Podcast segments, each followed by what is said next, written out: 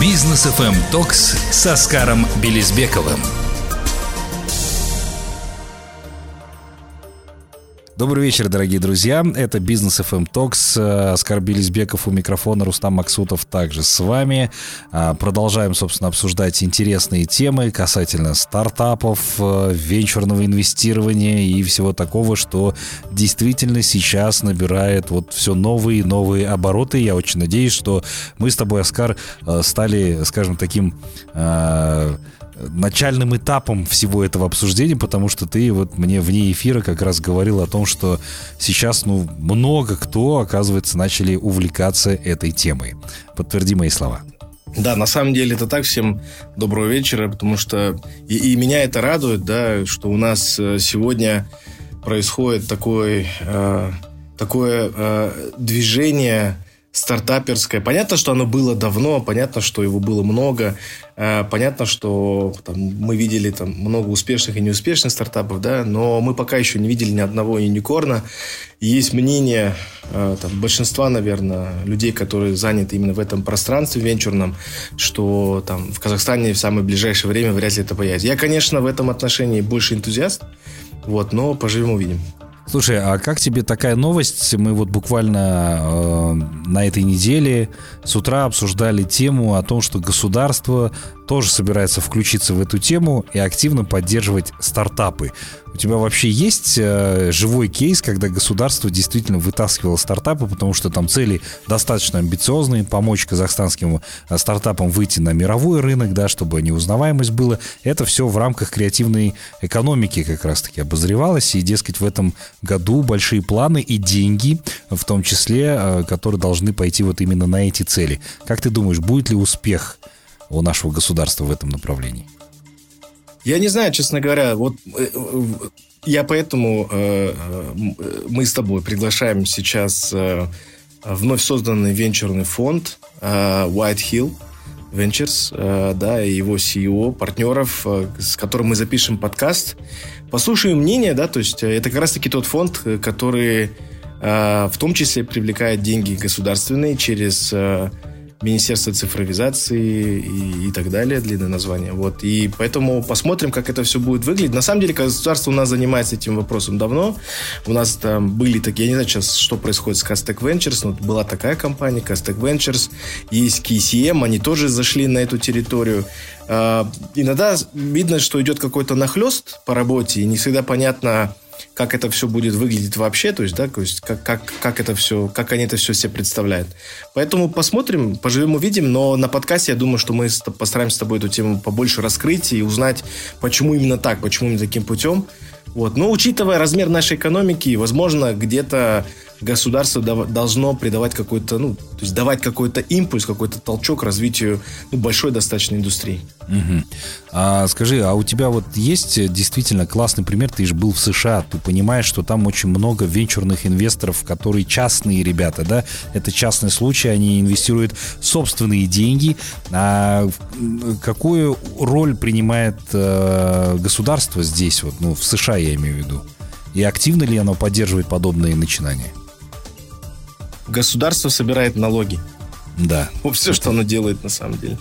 Ну, то есть э, от штата к штату, к примеру, меняется какое-то законодательство в отношении э, технологического сектора, да, то есть э, где-то, к примеру, есть привилегии по налогам, где-то их нет, в Калифорнии их нет, например, да, поэтому мы сегодня, ну, не только сегодня, вообще в целом наблюдаем э, последние там 3-5 лет, даже, может быть, больше динамику переезда э, фаундеров, да, то есть основателей, вообще в целом стартап-движение.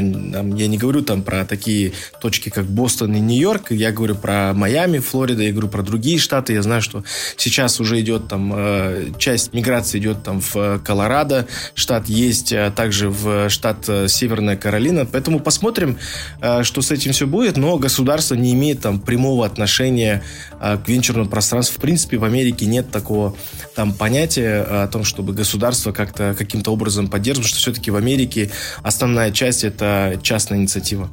Угу. Но э, у тебя не создается впечатление, что наше государство сейчас пытается прыгнуть во все вагоны, которые есть сейчас, да, где есть информационный повод, они там обсуждают большие компании, которые там в том числе спонсируют эти стартапы, да, поддерживают их, э, частные инвесторы, и здесь наше государство говорит, а мы тоже хотим вот залезть в этот вагон и, собственно, поддерживать наши стартапы и так далее. Я как раз высказал свое мнение относительно этого, что в Америке очень много частных историй, когда стартапы там выстреливают, потому что это какой-то, наверное, индивидуальный подход, да, и с точки зрения самого инвестора, и с точки зрения самого стартапа им так комфортней. А когда в это дело лезет государство, ну, не знаю, такое себе решение, мне кажется. Вот, я не знаю, что ты думаешь по этому поводу. Ну, мне кажется, что э, у нас в целом государство много везде, очень много в нашей экономике. Присутствие да, самого есть, государства. Да? Присутствие, да, государства. То есть мы видим, что, э, конечно, идет вот это вот движение, да, которое инициировал э, президент о том, что необходимо э, все это возвращать э, в экономический оборот, да, то есть э, свободный рынок. Вот. Но, тем не менее, есть вот такие вот противоречия, да. Но мне, ты знаешь, мне кажется, просто вот в этой части это больше, наверное, инициатива там, э, нынешнего министра э, Багдата Мусина, то есть э, человек очень активный, молодой, на особом счету, я так понял, в администрации президента, у президента самого. Поэтому эти инициативы, он видит, что есть большой потенциал, он понимает, что а сложно там расшевелить там без участия государства, мне так кажется, да, и поэтому принимает в этом какое-то, ну, активное участие, вот. Но, опять-таки, здесь же еще вопрос упирается в размер экономики. У нас экономика э, небольшая, и, к примеру, там э, те же самые венчурные фонды частные, их не то чтобы немного, их там по пальцам перечесть, да, перечесть. Поэтому здесь... Э, вопрос такой. Э, поживем, увидим, посмотрим, что из этого выйдет. Не знаю, я, у меня, конечно, большие сомнения. Я, мы, мы пробовали это делать, мы пробовали создавать даже не, не, не венчурный фонд, мы создавали даже там э, private equity фонд, но на самом деле очень большие риски, что завтра будет сложно объясняться в, в силовых структурах, почему вы выдавали деньги, потому что нет практики, нет э, понимания, нет законов, да, то есть это первое, что необходимо сделать, но с другой стороны, позитивная часть всей это, все, все, все, всего этого движения, мне кажется, что э, если государство начнет заниматься, они начнут сейчас делать, ну, в, в, э, вносить какие-то изменения в текущее законодательство, может быть, может быть, у нас в этом отношении ситуация станет лучше. Слушай, но э, мы не можем здесь обойти все-таки политику. Смотри, Мажилис и Маслихат распустили. Ты как в прошлом, да, депутат э, Маслихата как раз-таки тоже был. Скажи, пожалуйста, вот это приведет к обновлению системы и в целом, может быть, у нас появятся действительно новые люди, которые будут э, чуть по-другому мыслить и двигать нашу экономику вперед, что может быть действительно положительно отразиться на всем этом. Вот здесь однозначно ответить, что там 100% будет обновление. Ну, то есть, если мы подразумеваем, в смысле, что обновление как обновление в целом, то, конечно, оно будет. Да? То есть, мы видим, что сейчас у нас зарегистрировалась новая партия «Республика». Посмотрим, что из этого вообще выйдет, да, в смысле, да, то есть, как бы, как, как они будут себя проявлять, да, то, там, на самом деле, у меня по ощущениям, что это такое Реал Мадрид, в смысле, очень много звезд, а, и, ну, не знаю, конечно, у них очень сильный лидер, э, Айдарбек, да, вот, но я очень надеюсь, что эти ребята смогут там привнести э, какие-то там интересные э, новаторские мысли, да, там все по как ну, мне кажется, там будет ориентир прямо на бизнесменов и предпринимателей, потому что там достаточно такой мощный ну, да, да, я, я и говорю, из предпринимательского да, сообщества. Да, поэтому посмотрим, что из этого выйдет. В целом, как бы, мне кажется, в любом случае будет обновление, потому что президенту уже нужно видеть, это же требование не просто времени уже народа. Люди хотят видеть свежие лица, и поэтому, мне кажется, здесь нет другого выхода, как это сделать действительно ну, по-настоящему каким-то обновлением. Посмотрим. Я, я, сейчас очень сложно загадать, дату уже э, обозначили, да, 19 марта, если не ошибаюсь. Поэтому, как говорится, поживем увидим. То есть, как бы здесь, здесь просто нужно посмотреть, что... То есть, сейчас можно сейчас говорить что, что угодно. Можно критиковать, можно там, как у нас очень много сейчас там появилось людей, которые говорят там, нет, ничего не поменяется. Все возможно, ничего не исключая, но э, мне кажется, нужно дать шанс. Надо посмотреть, как это, во что это все выльется. Да? То есть, как невозможно сделать реформы за один день, невозможно сделать за один год. Да? То есть, э, поэтому давайте дадим шанс, посмотрим, а, как это все будет выглядеть в будущем. Ну, я имею в виду, столько шансов было за все 30 лет, и ни один там, ну, может быть, парочку выстреливали, да, там нельзя говорить, что прям ни один, но парочку действительно выстреливали, стоящие были вещи, но потеряли время, самое главное. Так, ну что ж, э, эта программа все-таки не о политике, о политике у нас была другая программа, а, госслужба ожидания реальности. Если старые выпуски хотите послушать, то welcome к нам на сайт, там можете все это дело найти. А сейчас мы больше про бизнес, про стартапы, про вот эти все вещи, а поэтому поэтому и программу соответствующим образом назвали «Бизнес FM Talks». Не переключайтесь, после короткой паузы мы обязательно к вам вернемся. «Бизнес FM Talks с Оскаром Белизбековым».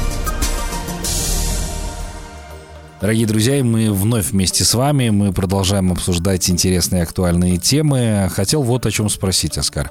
А, Amazon, собственно, продолжает э, увольнять сотрудников. Э, я буквально недавно узнал, что там работает более полутора миллионов человек вообще в компании, да. А, у них там в рамках э, соглашения должны они уволить 18 тысяч сотрудников. А, я так посчитал, что это в принципе немного на фоне того, что у них ну, какое количество сотрудников работает уже сейчас раз. Но в любом случае, когда ты прислушиваешься к этой цифре, то она пугающая. Да? То есть 18 тысяч сотрудников останутся без работы. Куда они пойдут там и так далее. И это все продолжается. Хотя мы в прошлом году как раз с тобой обсуждали, да, ты сказал, что это небольшая коррекция сейчас происходит. А, и во многих технологических компаниях, таких как Meta, например, Amazon, там вот Microsoft буквально недавно тоже объявили о том, что они будут сокращать своих сотрудников.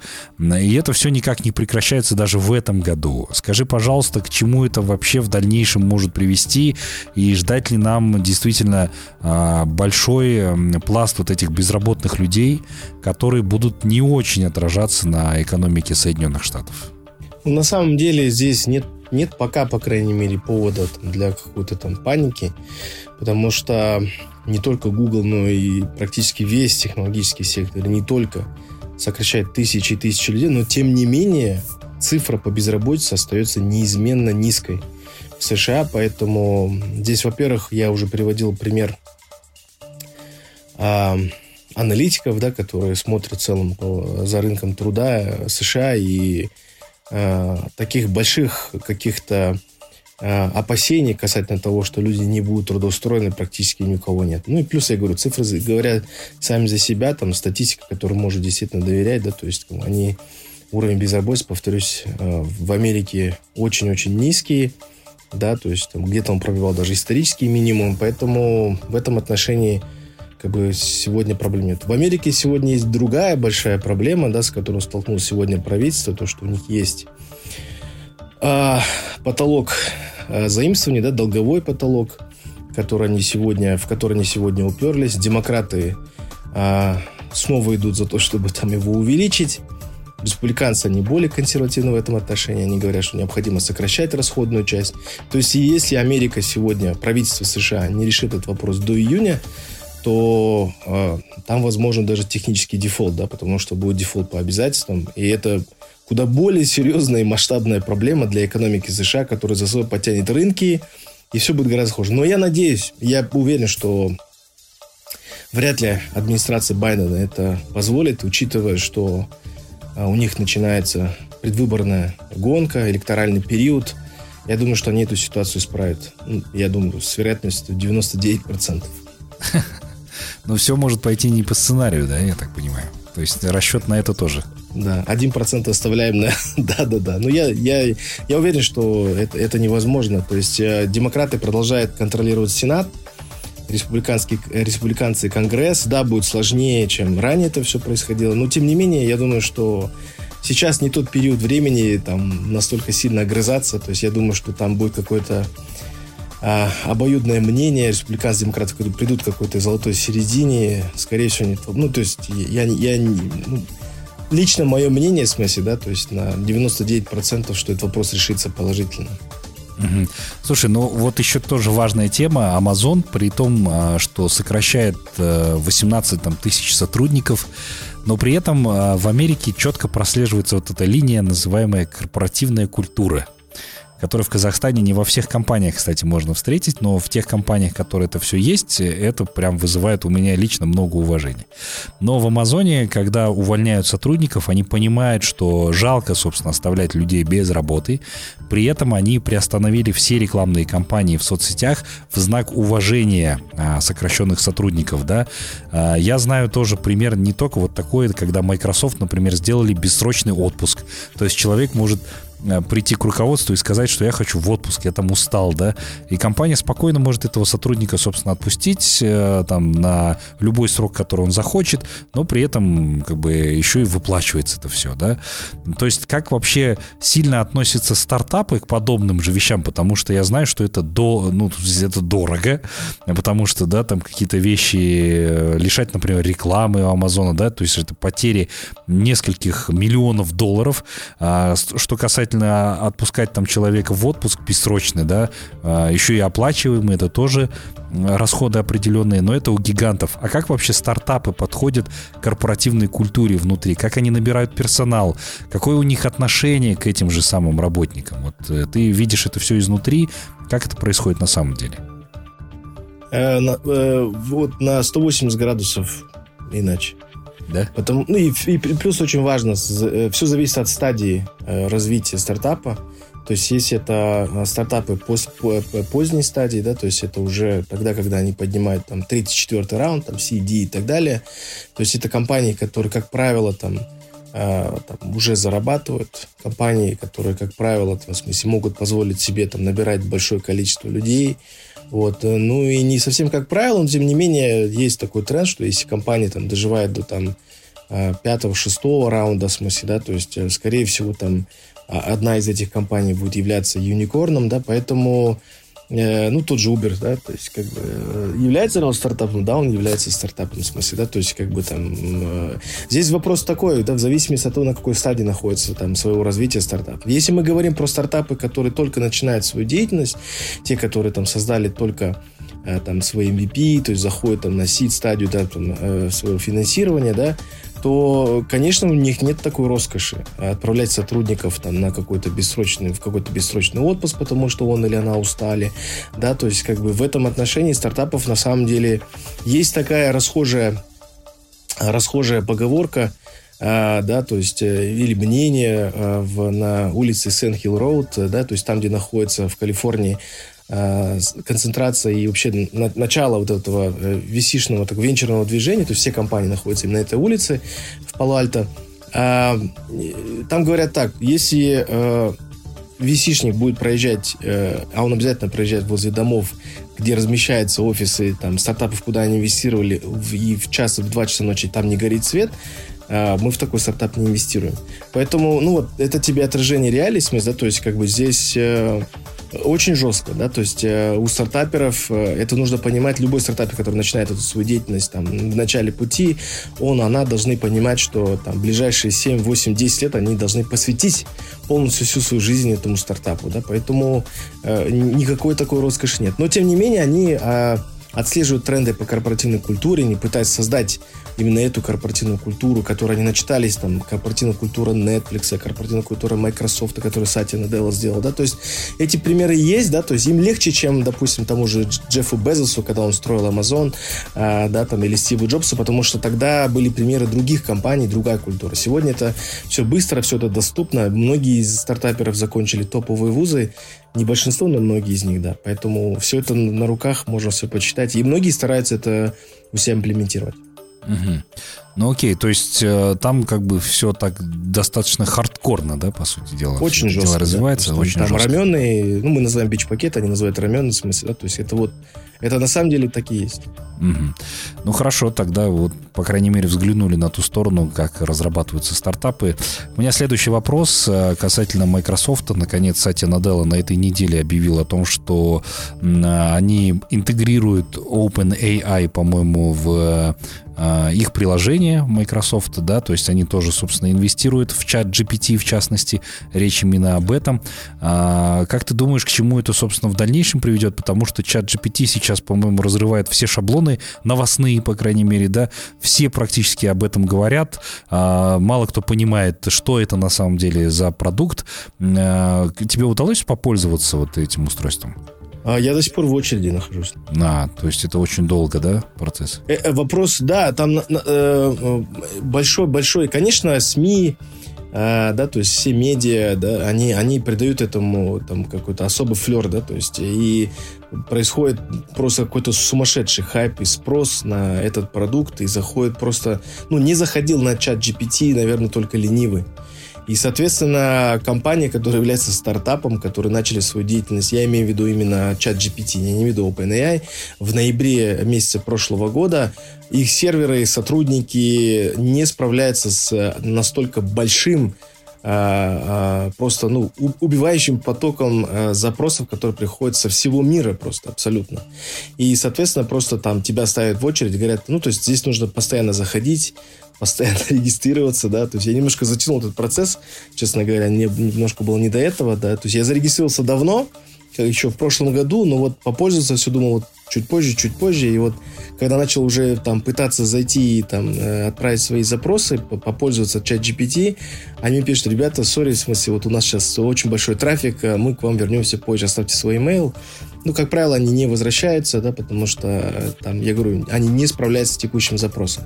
Проблема таких э, стартапов на самом деле заключается в том, что э, этот хайп, он пройдет так или иначе, потому что то же самое было с Лензой, да, если ты помнишь, э, и э, то же самое было с Дримом. Это э, когда эти стартапы вынуждены набирать большое количество людей, а, ты помнишь, да, там цифры, которые называл? Мне уже назвали, что я ошибся, не 100 тысяч долларов в день, а 3 миллиона долларов в день чат GPT тратит. Я, конечно, поставлю это под сомнение, нужно поискать информацию там. Да, но я... Но, тем не менее, неважно, та или иная цифра, это очень много для любого стартапа. Почему так происходит? Потому что э, э набирается огромное количество людей, это необходимо, это, серверы, это обслуживание. И когда момент начинает э, происходить неспадающий тренд, а, соответственно, трафик начинает уменьшаться, соответственно, а у тебя нет необходимости в таком количестве людей, и ты начинаешь сам себя сжирать. Вот. Но я, конечно, ему никто не даст упасть, это 100%, потому что за ним стоит Microsoft, тем более CEO на днях заявил о том, что Microsoft не является какой-то там последней инстанцией, да, то есть как бы, э, пожалуйста, заходите там все, кому интересно, то есть Microsoft не является там собственником э, стопроцентным, да, чтобы там, ну, не было там, э, э, там э, пространства для, там, для, для других участников. Но в целом сегодня, и не только сегодня, это всегда вызывает вопросы этики. То есть этическая сторона использования искусственного интеллекта, она, я, я уже ранее говорил в эфирах, это даже в, там, в Стэнфорде, в многих других университетах, э, там, профессура занимается изучением именно этого вопроса, этической стороны использования искусственного интеллекта. А, ну, кстати говоря, давай продолжим общение про чат GPT сразу после короткой паузы, потому что там тоже есть интересная новость. Бизнес FM Токс с Оскаром Белизбековым. Дорогие друзья, мы вновь вместе с вами продолжаем обсуждать э, чат GPT. Собственно, тема до сих пор, которая не сходит с новостных полос. Везде, собственно, эту тему обсуждают. И здесь э, выяснили, что OpenAI использовала труд сотрудников на аутсорсе за 2 доллара в час, чтобы сделать чат GPT менее токсичным. А, вот, Оскар, скажи, пожалуйста, ты больше в этом разбираешься, что имелось в виду конкретно, да, то есть они, я так понимаю, не использовали а, дополнительные возможности, нанимали кого-то, платили им 2 доллара в час, чтобы они что-то там дорабатывали, и чтобы э, чат GPT был действительно менее токсичным, да, то есть сейчас в Америке э, очень серьезно относятся к подобным вещам, не дай бог там что-нибудь чат GPT выдаст российское или вообще какой-нибудь, да, гендерно направленные сообщения, что действительно многим пользователям не понравится, и это вызовет опять-таки большой хайп. И вот чтобы этого избежать, чат GPT нанимало людей. Э, стоит ли должное внимание уделять подобным вещам вообще? Ну, если честно, я, я, я не читал эту новость, э, я даже не видел ее, в смысле, там, в новостной ленте своей.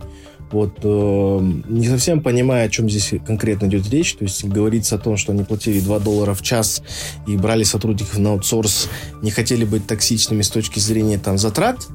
Это я еще как-то понимаю. Но с точки зрения там того, что в смысле там гендерная часть, я вот это ну, не, не совсем понял. То есть здесь надо или ознакомиться с самой новостью, почитать ее более детально. Почему я говорю, что связано это с токсичностью, связано это с наборов персонала, то, что я вот буквально там пару минут назад об этом говорил, да, это связано с тем, что ты, у тебя растут просто расходы экспоненциально, то есть и тратишь сумасшедшие деньги на сотрудника. 2 доллара в час это, ну, это прям очень дешево. Для Америки это прям, слушай, ну, Э, няньки получают а, там от 20 до 30 долларов в час. Няньки обычные, в смысле, которые за детьми следят, понимаешь? То есть, как бы 2 доллара, э, ну, то есть, опять-таки, это за счет того, что они использовали труд э, людей, наверное, там, ну, скорее всего, из там дальних стран мира, тем, типа Индии, типа Китая, там, Юго-Восточной Азии, там, страны нашего региона, да, там, Беларусь, Украина и так далее, и так далее, Восточная Европа, и только там может там сэкономить и снизить токсичность с точки зрения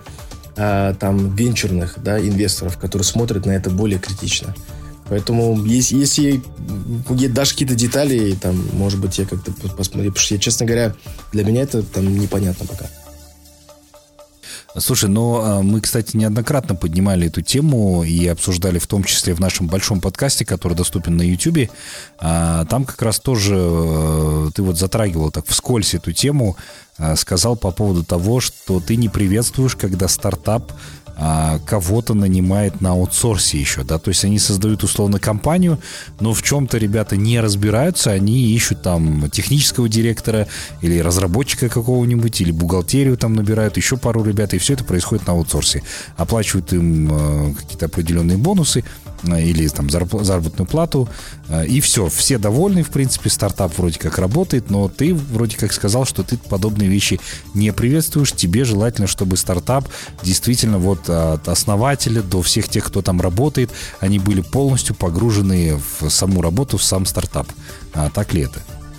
Да, смотри, здесь нужно сразу уточнить э, важную деталь. Когда мы говорим про стартап, особенно стартап, который занимается так или иначе развитием технологического сектора а, и разрабатывать какой-то интересный продукт, который так или иначе связан там, с технологиями, высокими технологиями, да, он не может быть э, там, э, в основе э, стартапом, который отдает техническую часть да, а это основная часть стартапа, техническую часть отдает на аутсорс. Я об этом говорил. То есть, если они отдают на аутсорс там бухгалтерию на раннем стадии, то проблем никаких не с этим нету. Бухгалтерия там, я не знаю, если у них нет там финансистов, это тоже проблем нет. Консалтеров они каких-то недорогих там нанимают молодых ребят там с большой четверки, которые на стране зарабатывают. Это тоже проблем с этим нету. Основная проблема это когда приходят стартапы и говорят, э, вот наш продукт, вот наш MVP, мы там создали вот такую-то платформу, и ты спрашиваешь, а кто у вас занимается технической частью? Говорит, а мы это отдали на аутсорс. Вот тут начинается большая проблема, потому что ты не можешь э, заниматься э, там, развитием своего стартапа в э, технологическом секторе, отдавая техническую часть на аутсорс. Это просто физически невозможно. Никто, никто вас инвестировать там и давать деньги вам точно не будет. Это сто процентов. Это не только мое отношение, это отношение всех венчурных э, там, инвесторов, да, это будут маленькие, вертикальные, микро VC, там, большие э, там, бизнес-ангелы, неважно. То есть, на самом деле, в этом плане должно быть очень жестко. То есть, если мы не видим э, такого обязательства со стороны стартапера, как иметь техническую команду, в смысле, у себя, да, там, в компании, и при этом заниматься развитием технологического сектора, ну, это, понимаешь, это прям... Э, для меня это вообще непонятно. То есть как, как это вообще возможно? Как можно развивать техническую часть, отдавая на аутсорс непонятным компаниям, что они тендер проводят?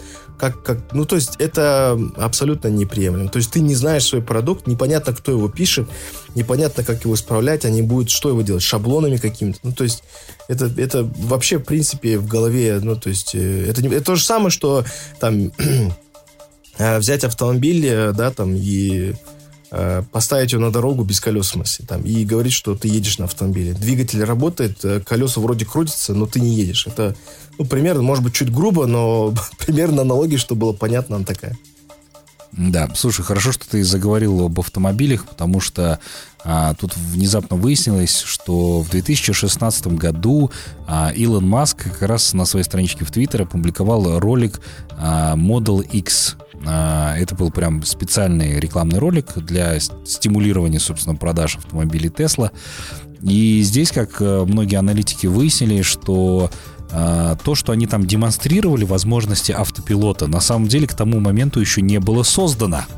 Ну, то есть они рекламировали и вводили в заблуждение пользователей по поводу того, что там, дескать, есть автопилот, он сам автоматически управляется, там, где надо, останавливается, потом продолжает движение, если зеленый сигнал светофора, собственно, включился.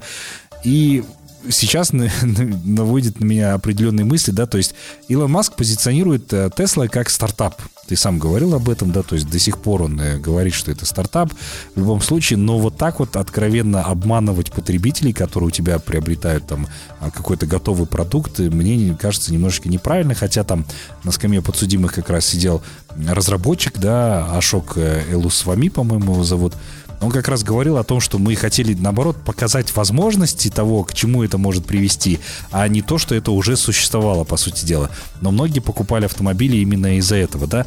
А когда они уже об этом объявили, мне кажется, они вдогонку начали это все допиливать на ходу, буквально, да, внедрять это все в автомобиле Tesla. Это, напомню, автопилот появился чуть-чуть позже, но он все-таки появился. То есть к тому моменту, когда они его представили в 2016 году, мне кажется, что вообще ничего не было готово. И они в этот момент, когда уже объявили, деваться уже некуда, нужно было что-то разрабатывать, они разработали, и это вот такая аналогия, когда уже поезд мчится вовсю вперед, а ты начинаешь впереди него э, укладывать рельсы, да, чтобы ничего там не случилось. Ну, это, это же все про Илона Маска же, в смысле. Это, ну... Да, а как, как тебе вообще такой подход? В стартапах наверняка тоже такие вещи часто случаются, когда ребята объявляют о каком-то ноу-хау, все вздыхают, вау, классно, а на самом деле ничего не готово, и потом начинают это все внедрять. Это есть проблема Кремниевой долины, то, что многие фаундеры пытаются, пытаются заранее раскачать стоимость э, своих акций, стоимость своей компании, получить больше денег. Понимаешь, это как бы на самом деле здесь замкнутый круг. То есть круг, который создан фаундерами и висишниками. То есть висишники требуют, э, естественно, рискуя деньгами своими и деньгами своих партнеров, а, да, то есть у них очень большие очень высокие ставки, наверное, самые высокие в, в, это, в, в, этой, в этой индустрии финансирования, да, и они требуют, э, соответственно, больших чеков, они требуют требуют большой стоимости, они требуют многомиллиардных рынков, многомиллиардные там revenues и так далее. Вот. Со своей стороны фаундеры начинают там рвать одно место и пытаться это сделать. Они рисуют сумасшедшие цифры, они рисуют, что мы завоюем мир, они начинают идти там глобально. Это делал Uber, это делали многие другие стартаперы, многие из этого потом фейлили, да, то есть э, проваливались, э, потому что вот этот рост экспоненциальный, которого требовали от них висичники, в итоге привел к раздутой стоимости самих стартапов, раздутой а, оценки, а, к раздутым а, стоимостям акций. И Илон Маск на этой волне, конечно, он, ну, мне это мое личное мнение, да, я всегда об этом говорил, честно говоря, очень долгое время был скептиком, да, в отношении него, потому что для меня было непонятно, очень такое инконсистент движение, когда человек там заявляет о том, о тех вещах, которые не происходят. Ну, то есть постоянно происходит такое несовпадение с теми самыми ожиданиями и реальностями, да, то есть как бы когда ты заявляешь, и может быть здесь проблема в том, что в смысле это тот вопрос, который упирается в оценку, то есть это, почему я говорю замкнутый круг, потому что требует VC, э, фаундерам надо выживать, они, естественно, пытаются это все раскочегарить, получить там, в смысле, большие там оценки своим стартапам, высокую стоимость в смысле, своих акций. Ты помнишь, Илон Маск сейчас, допустим, за Э, по принципу язык в, э, в, э, мой враг мой, да, в каком, в 18 году или 17 году он заявил о том, что в смысле Тесла может стать частной, а, там стоимость акций 420 за, за долларов за, за, за акцию, да, то есть и все это уже там чуть ли не все эти фонды не обеспечены, да, и в конечном итоге сейчас за это его судят. Понимаешь, происходит. Буквально на днях прошел суд Сан-Франциско, да, и поэтому э, э, это замкнутый круг. Говорить, что Илон Маск плохой, э, неправильно. То есть э, это тот круг, который, мне кажется, именно в этот период времени, вот в этот кризис, он должен быть хотя бы на время разорван. Понятно. Ну, действительно, слушай, я тут даже вспомнил, а, книгу, читал ли ты, не знаю, Уолтера Айзексона про Стива Джобса. А, и там как раз э, тоже очень много примеров приводило, когда Стив Джобс еще на ранней стадии какого-то там продукта уже его презентовал и объявлял о каких-то функциях, которые впоследствии потом допиливались, да, то есть, то есть даже такая крупная компания позволяла себе подобные вещи. Так, ну что ж, будем тогда завершать потихонечку. Есть ли у тебя новости, которыми ты хотел бы поделиться? Да, конечно, есть новости из э, технологического сектора, из Кремниевой долины, да, то есть э, почему мы говорим об этом всегда, потому что, ну, это является таким большим трендсеттером, да, вот. Ну, самая большая новость, да, то есть breaking news, это то, что э, CEO Netflix Рид Хастингс уходит с должности CEO. Э, и напомню, что он 25 лет э, успешно управлял на самом деле Netflix. Да, были э, там, вопросы по стоимости акций, которые просели серьезно в прошлом году, но тем не менее перспективы развития Netflix очень большие. Мы там мы с тобой обсуждали это неоднократно, и он остается председателем совета директоров э, Netflix. Будут два ко-CEO. Я думаю, что люди, которые давно работают в этой компании, продолжат э, успешный путь этой компании. А, еще одна новость это то, что Uber работает сегодня с автопроизводителями для того, чтобы создать новый дизайн электрических автомобилей для того, ну, для э, райдшеринга, да, то есть, то есть конкретно по Uber, и они не раскрывают, э, какая компания будет все-таки э, производить, но тем не менее они говорят о том, что к примеру, зачем нам нужно покупать электрическую машину существующую, у которых там range очень большой или там скорость какая-то высокая. То есть они пытаются сократить сейчас на это расходы, Э, и э, чтобы у них там, соответственно, и тикет там, проезда будет дешевле. То есть на, на доставку у них будет автомобили там и двух, и трехколесные. То есть это то, что сегодня занимается Uber. Ну, из криптоиндустрии, вы знаете, что Genesis, в смысле, сейчас планирует подать на банкротство в самое ближайшее время.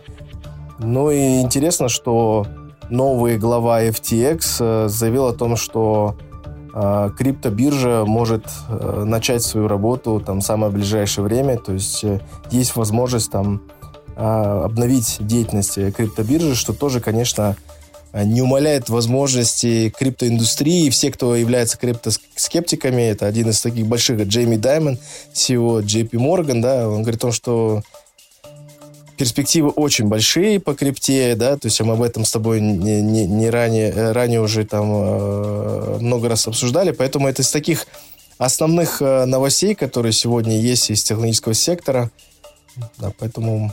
Да, ну хорошо, теперь будем знать, слушай, по Netflix Прям я напрягся, когда ты мне сказал, что SEO покидает. Ну, теперь будем смотреть, наблюдать за тем, как не испортится ли качество от этого подаваемого продукта. Нет, я думаю, что все будет очень круто. Все будет очень круто, потому что э, он остается председателем совета директоров, то есть в любом случае стратегическое направление за ним. И, ну, учитывая то, что он фаундер и у них пред СД и предправление, это, все это совмещается, поэтому я не думаю, что он отпустит контроль. Это так же, как сделал Билл Гейтс, это сделал Джефф Безос. Мы видим, что компания успешно развивается без них, и даже лучше. Тот же Сатья Наделла, мне кажется, он сделал нереально крутой поворот в развитии Microsoft, и мы это видим.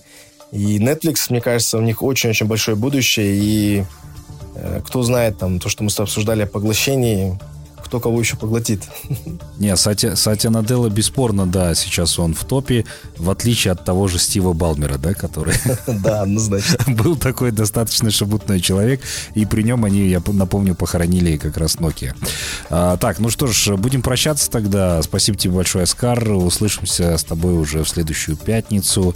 А, подкаст вы можете обязательно послушать уже в записи на всех подкастинговых платформах, либо на нашем сайте businessfm.kz. До новых встреч в эфире. Всем пока.